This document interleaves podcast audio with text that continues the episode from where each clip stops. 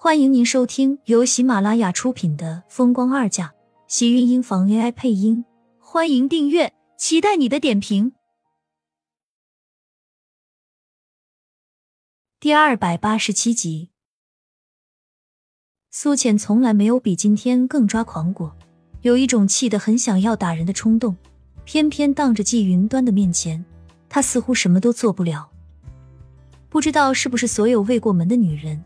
都会有那么一种错觉，觉得没有过门之前，对于眼前这个有可能成为自己的婆婆，又有可能永远不会成为自己婆婆的女人，都怀着一颗小心翼翼的心脏。说白了，她也只不过是跟她儿子谈了一个恋爱而已。为什么看到季云端的时候，她总感觉自己像是一只见了猫的耗子呢？并不是说自己有多么的怕季云端，而是潜意识里，她很不想惹他不高兴。估计这种奴役的人性，让苏浅都觉得自己的骨子里是没有救了。咱就不能挺起腰板跟季云端干一架？态度坚决的大吼一声：“谁要进他们家大门了？把药收好，走吧。奶奶还在那边等着呢。你去了还有很多事情要做，不要耽误时间了。”季云端沉声道。苏浅伸出的手抓紧药袋。跟着把手抽了回来，瞪了一眼厉天晴，抬头看到厨房门口站着的身影，心情一下子更加不好了。白希言就站在门口，目光犀利的看着他，那眼神要多恨他就有多恨他，怕是都快要冲上来把他皮给剥了。到了这个时候，他倒是很希望白希言能失去理智，向自己冲过来了，那样他还能假装受伤，不用去老宅了。可是白希言却只是站在那里盯着他，身影一动未动。我走了，你们两个终于有机会了。苏浅低着头，愤愤的嘟哝了一句，心里因为白希言的出现而变得格外扭曲。他觉得季云端把他接到厉家的老宅，肯定就是为了给白希言和厉天晴制造机会。他先前那么帮着白希言，不会是故意整自己，好让白希言上位吧？这么一想，苏倩更觉得自己在厉家的日子前途堪忧啊。他一走，这么大的房间里就剩下白希言和厉天晴孤男寡女的两个人，而且白希言这只母老虎还一直对厉天晴虎视眈眈，这下可算是终于找到机会了。没有他，更是没有人会坏了他们之间的好事。没准用不了两个月，白希言和厉天晴就好上了。他还不得直接被人赶出来吗？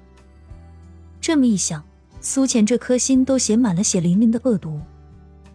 这些人真的为了对付他下了血本了。我走了，你就搬到公司去住，不许回来。苏浅凑到厉天晴跟前，压低了声音，沉声道。厉天晴一怔，视线落在他的脸上，唇角似乎透着隐隐的笑意，像是故意在逗弄他一般。平静道：“最近公司并不是很忙，我不管，反正我不在的日子里，任何雌性生物都不能接近你五米之内的距离，尤其白希言。他把他给烫伤的事情，他还没有找他算账呢。这个女人竟然这么快就对他下另一只手了。苏浅现在对白希言是恨得牙痒痒。女人有的时候就是这样，不爱上一个人还好。”爱上了，就控制不住的想要占有他，然后剥夺这个男人所有和雌性生物来往的条件。夕颜，厉天晴挑了挑眉，嘴角边的笑容似乎渐渐有些扩大。明明知道他是在想些什么，可是却偏偏不戳穿这层纸。放心好了，我不会的。厉天晴答应的很好，苏浅一愣，竟然有些意外。他竟然这么爽快的就答应了，真的？素浅狐疑的看向厉天晴，明显是有些不信的。不过对于一个男人不相信，肯定会让这个男人很不高兴，尤其是他还在质疑厉天晴的话。果然，那张俊脸一沉，冷声道：“你再不走，是打算让我妈过来亲自看着你吗？或者说，你想要我抱着？抱你个鬼！”苏浅低头冷声一句：“他现在都后悔要抱了，要是不报的话，或许季云端就不会要带他去厉家老宅了。他刚才肯定是一个脑抽了，所以才会提出这种要求来气白希言。没想到白希言没气成怎么样，倒是把自己给挖了个坑埋掉了。不想再理会厉天晴，转头慢悠悠的去追季云端了。苏浅出门的时候，季云端已经坐进了车子里，看着他过来，好看的眉微微一皱：“你怎么走的这么慢？”“哦，我刚才去楼上拿了点东西，怕到老宅会用到。”苏浅随便扯了个谎，季云端这才没有再说什么，只是催促道：“快上车吧。”苏浅有气无力的点了点头，拉开车门坐了进去，转头看到厉天晴没有追出来。他真的有一种像是被人抛弃的错觉，仿佛那个追到乡下农村都要把他给弄回来的厉天晴，根本就是他做梦里想到的一样。开车，季云端发话，前面的司机瞬间启动了车子，车子下一秒扬长而去，直奔厉家老宅的方向。天晴，白希言见到收拾行李的厉天晴，脸上换上了一丝急切。少爷，您要收拾行李的话，我可以帮您。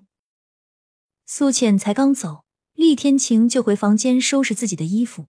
白希言由急切而变得紧张，甚至很想上前去抢厉天晴手里的衣服。他想知道他要去哪里，可是偏偏厉天晴根本不会回答他。不用了。你，你要搬走？咬了咬唇。白希言的双手跟着揪紧自己身上的衣服，脸上不光有关心，还有浓浓的委屈。如果苏浅不住在这里，他就要搬走的话，那他到底算什么？只是一个给他看家的佣人吗？为什么苏浅都走了，他就不能多看他一眼？希言，记住你的身份，你只是这里的佣人。如果你不想这种身份的话，我说过你可以随时离开。我不会亏待你。